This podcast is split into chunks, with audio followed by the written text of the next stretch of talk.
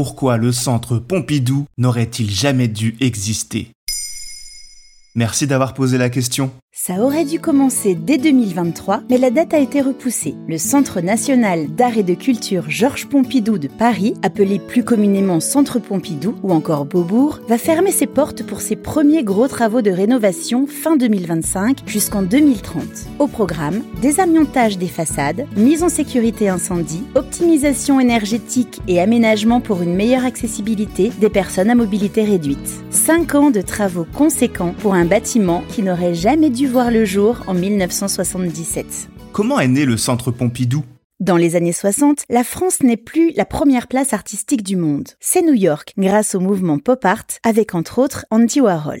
À cette période, c'est Georges Pompidou qui est Premier ministre en France. Féru d'art contemporain, il initie le projet d'un musée d'art moderne qui n'aboutit pas. Il a néanmoins toujours en tête l'idée d'utiliser l'un des derniers terrains vagues servant de parking en plein cœur de Paris, le plateau Beaubourg.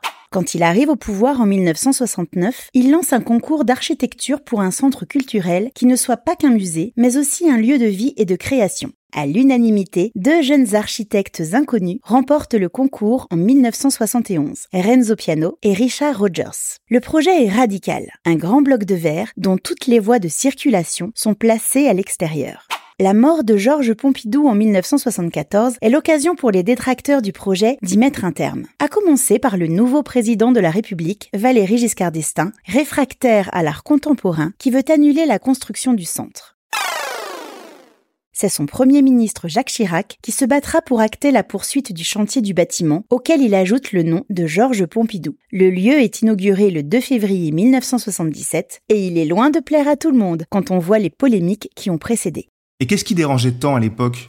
Une première polémique esthétique. Pour les anticentres, le bâtiment est tout simplement très moche. Selon eux, trop gros, trop long, trop haut, il bouche une belle perspective du centre de Paris. Et avec ses gros tuyaux de toutes les couleurs et ses escalators à vue, il ressemble à un paquebot ou à une grosse raffinerie.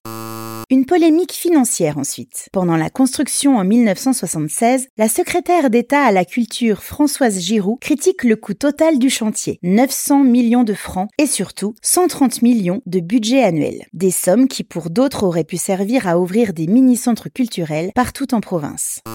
Une polémique artistique enfin. Les donateurs du Musée national d'art moderne, dont les collections doivent être transférées au Centre Pompidou, ne le considèrent pas comme un musée. Les héritiers d'artistes comme Chagall ou Matisse ne souhaitent pas que les œuvres des maîtres côtoient les installations mineures de ce qu'ils considèrent comme un supermarché de la culture. Ils protestent contre le terme d'animation autour de l'art qu'ils associent à un parc d'attractions et non un musée. Et finalement, on l'aime ce Centre Pompidou à en juger par les chiffres de fréquentation, il a su séduire son public. À raison près de 10 000 visites par jour, le Centre Pompidou en a enregistré plus de 3 millions en 2022.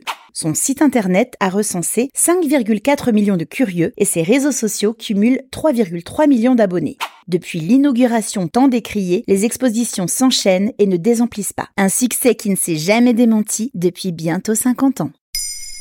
Maintenant, vous savez, un épisode écrit et réalisé par Béatrice Jumel. Ce podcast est disponible sur toutes les plateformes audio. Et si cet épisode vous a plu, n'hésitez pas à laisser des commentaires ou des étoiles sur vos applis de podcast préférés.